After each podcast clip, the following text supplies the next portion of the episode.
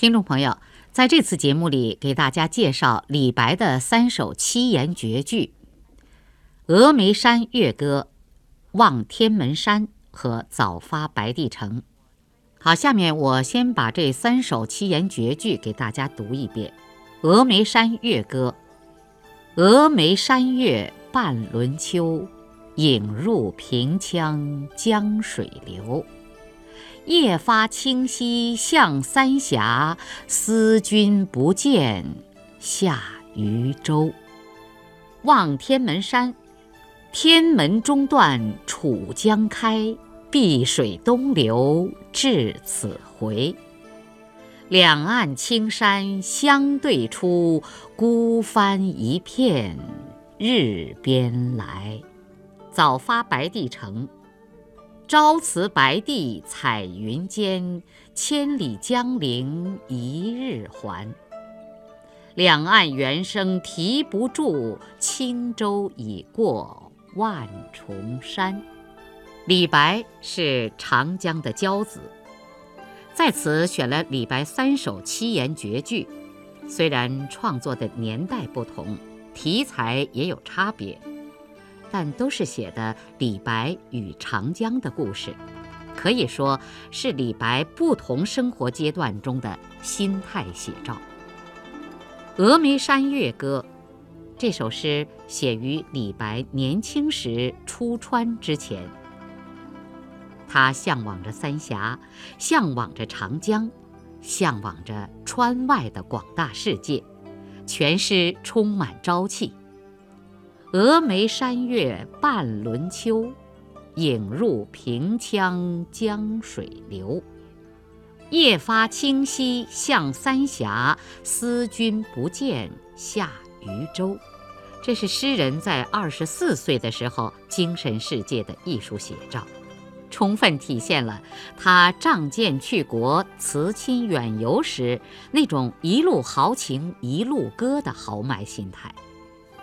这首诗虽然只有四行二十八个字，中间有峨眉山、平羌江、清溪、三峡、渝州五个地名，却用得天然浑成，毫无痕迹，愈发显得李白千锤百炼、炉火纯青的语言功底。古人对此也赞不绝口，评为四句入地名者五。古今视为绝唱，如果常人为之，则满目都是地名，不胜其烦了。乾隆皇帝只得叹曰：“但见其功，则妙处不传。”意思是只觉得读起来妙不可言，但真的好在哪里，却是无从捉摸。第一句是写的月亮。全句七个字，“月”字在句中，前后各有三个字来加以修辞。前面三个字是全诗的第一个地名“峨眉山”，但这只是月亮的定语，指出了地点。映入诗人眼中的是峨眉山上的月亮。后面三个字“半轮秋”。是描写诗人看见的月亮，那是一弯明亮的秋月，高高的挂在峨眉山上，就像一首西部民歌中唱的那样，是半个月亮爬上来。这既是天上的月亮，也是山上的月亮。作为酷爱月亮的诗人。李白从他年轻的时候开始，月亮就不仅仅是高高在上、可望而不可及的天象，而是有着与下界人间极其亲近的关系的。比如，举头望明月，低头思故乡；举杯邀明月，对影成三人。他总是追求一种。旁人所不注意或者体会不到的，与天上明月息息相通的境界。从这个角度来欣赏这首诗的第二句，也许会使我们对李白这种极具个性色彩的明月情节有进一步的感受。影入平羌江水流，这弯明亮的秋月不但在天上和山巅注视着他的行踪。而且还投身江流之中，要陪伴着李白一起顺流而下。那么，在李白那敏感的心目中，自然也会对这弯明亮的秋月依依不舍，充满依恋之情了吧？原来，平羌江这个地名也和峨眉山一样，是一个修辞语，只不过前一个修辞的是月。而这一个修辞的是水罢了。平羌江在峨眉山的东北，也就是今天的青衣江，发源于四川芦山县，流到乐山县，汇入岷江。在天上月光的关注与水中月影的陪伴之下，李白连夜登舟出发了。尽管此时从字面上诗人还没有正式登场，但是已经是呼之欲出了。夜发清溪向三峡，思君不见下渝州。清溪驿在四川的犍为县，三峡是瞿塘峡、巫峡、西陵峡的合称。李白从清溪驿上船，向三峡进发了。这是两个实际的地名，虽然相距遥远，然而舟行江上，易水相连，所以在感觉上并不觉得吃力。而“思君不见”的“君”字，却有两种不同的理解：一种是实指，即是实有其人。李白在即将离开家乡的时候，很想再见一下蜀中的亲友，但是却未能如愿，最终只好带着遗憾离开了。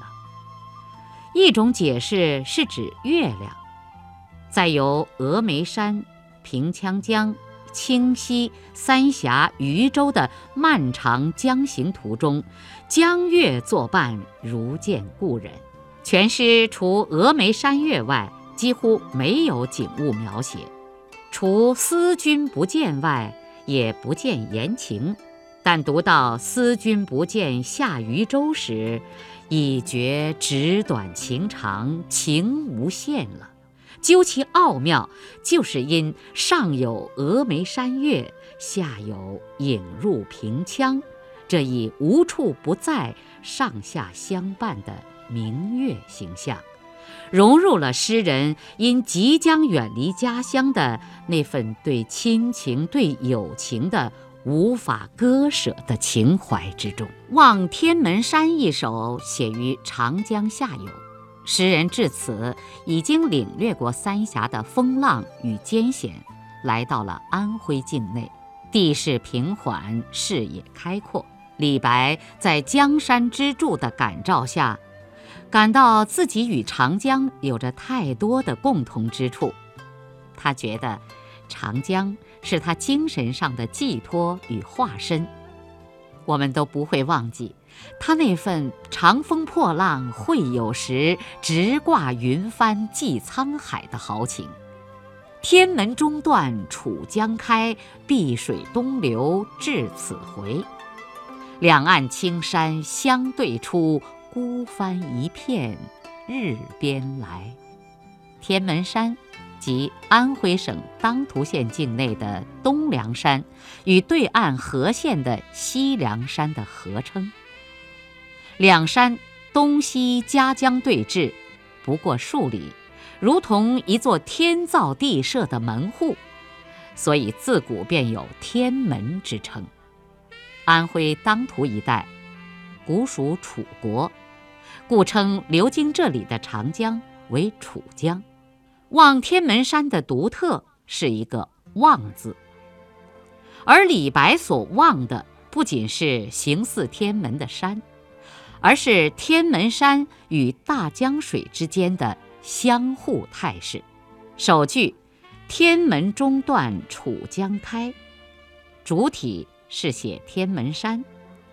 不过下笔着力之处并不在山，因为天门山在李白看来实际上是被江水冲开而被一分为二中断了的山。由此使人感到，长江之水的无穷威力，生生把天门冲开了一个缺口，从中间挤开一条通路，奔腾前行。也许一个过分现实的人不会同意李白的这种异想天开，江水怎么可能冲开一座大山呢？这不是天方夜谭吗？但是在艺术创作中，这种非理性的想象，却能使诗歌充满感染力，给欣赏者与阅读者的思维插上翅膀，提供丰富的再创造空间。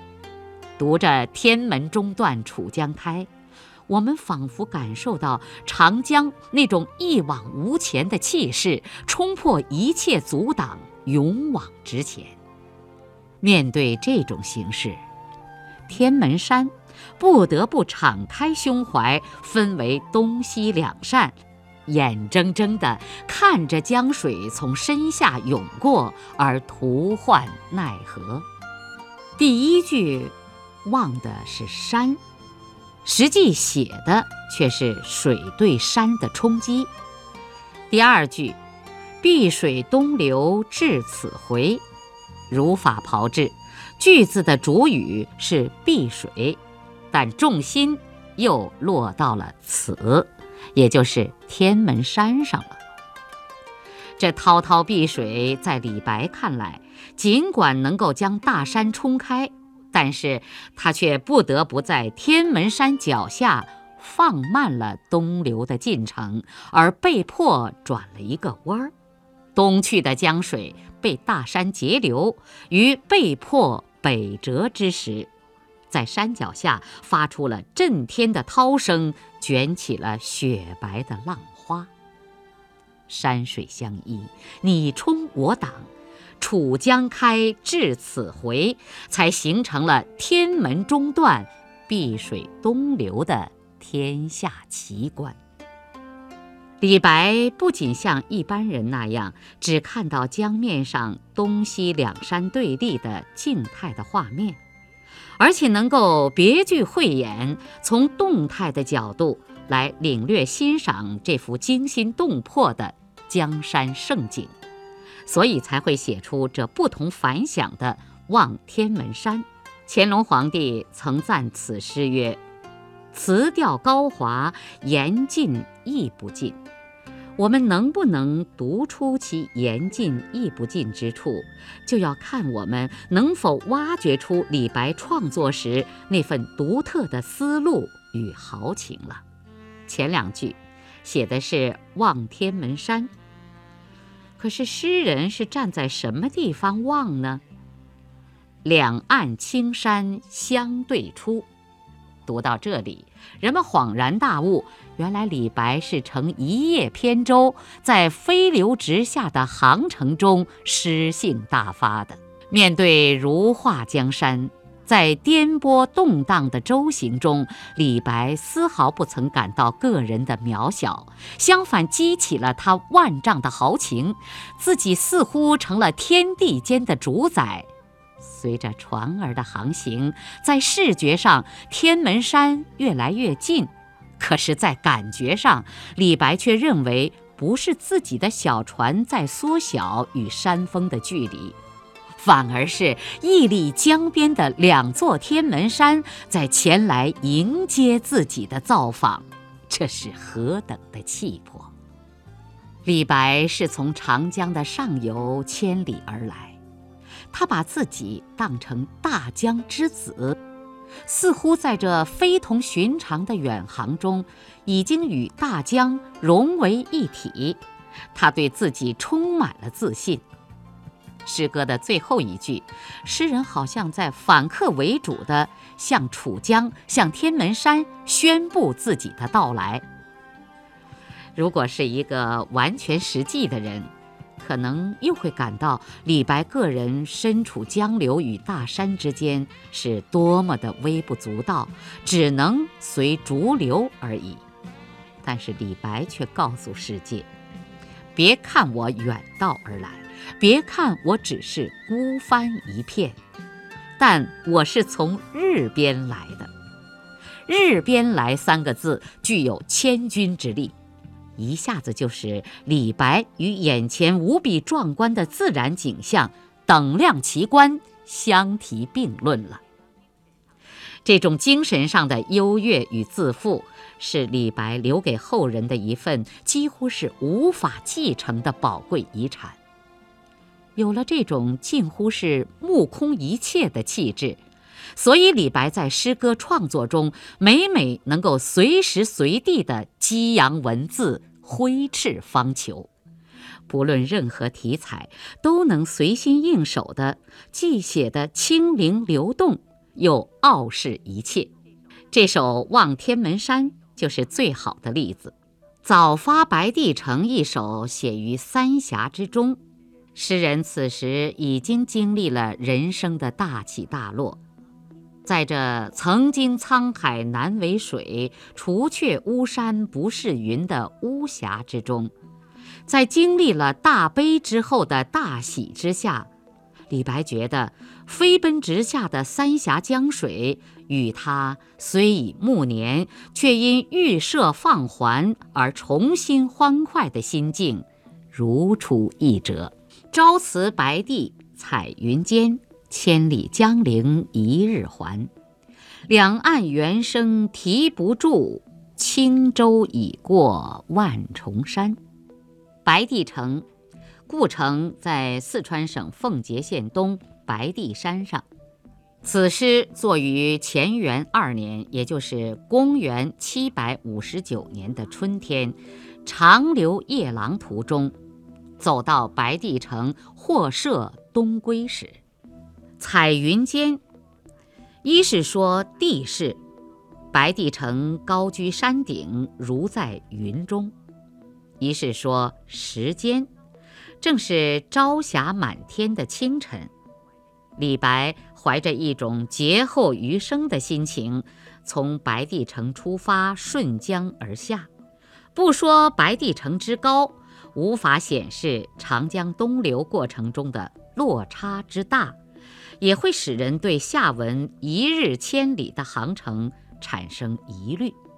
千里江陵，据郦道元《水经注·江水》载，自三峡七百里中，两岸连山，略无阙处。有时朝发白帝，暮到江陵，其间千二百里，虽乘奔御风，不以及也。也许李白不一定能够真的朝发白帝，暮到江陵，但是他在这里主要不是写实，而是在尽情抒发他能够再次回到正常的社会生活中的喜悦与解放。千里之遥远，而一日之短暂，这种时空的强烈反差，只是因为有一个“还”字啊。本来，他此次因永王林一案而获罪被流放，完全是冷酷的宫廷斗争的牺牲品，是一件跳进黄河也洗不清的事。而且他已经五十九岁了，真的被长留夜郎的话，很可能就回不来了。所以此时的欣喜是溢于言表、跃然纸上的。他人在白帝，身在舟中，而那颗激动的心，恐怕早就离开三峡，甚至飞越了千里之外的江陵了呢。三峡中，常有高原长啸，属饮凄泣，故渔者歌曰：“巴东三峡巫峡长，猿鸣三声泪沾裳。”在峡中。那山上的猿鸣，多少年来曾使无数迁客骚人听了为之垂泪感伤。而在李白听来，却反而为他东归的旅途平添了乐趣。两岸的原声来不及多听，两岸的景致也无暇细看。这全因为舟行之快，已过万千重山；更是因为归心似箭，所以原声不再悲哀。我们甚至感到他已经把这次人生路途上的大失意和匣中的那哀怨的原声一样，统统抛到了九霄云外去了。尽管已是垂暮之年。尽管又经历了一场险恶的政治风波，但李白却能够迅速地抛开生活中的一切不快，去寻找自己人生的乐趣，继续他一生不懈的追求。的确，现在的读者，不是仍然能够从“两岸猿声啼不住，轻舟已过万重山”中。读出李白那颗永远年轻的心灵，从而得到一种生命的启示与感召吗？这三首有关长江题材的七言绝句，确乎是李白心灵的写照。其巧妙之处，是他把自己的心境融入不尽相同的大江之中。我们既可以读出李白在人生不同阶段的悲与喜，又可以领略到长江上下的万千气象。这种美的享受，的确是李白诗歌留给我们的巨大的精神财富。好，下面我再把李白的这三首七言绝句给大家读一遍：《峨眉山月歌》。峨眉山月半轮秋，影入平羌江水流。夜发清溪向三峡，思君不见下渝州。望天门山，天门中断楚江开，碧水东流至此回。两岸青山相对出，孤帆一片日边来。早发白帝城，朝辞白帝彩云间，千里江陵一日还。两岸猿声啼不住，轻舟已过万重山。听众朋友，刚才我给大家介绍了李白的三首七言绝句《峨眉山月歌》《望天门山》和《早发白帝城》，是由田南池写稿，雅坤播送的。这次节目就播送到这儿，感谢您的收听。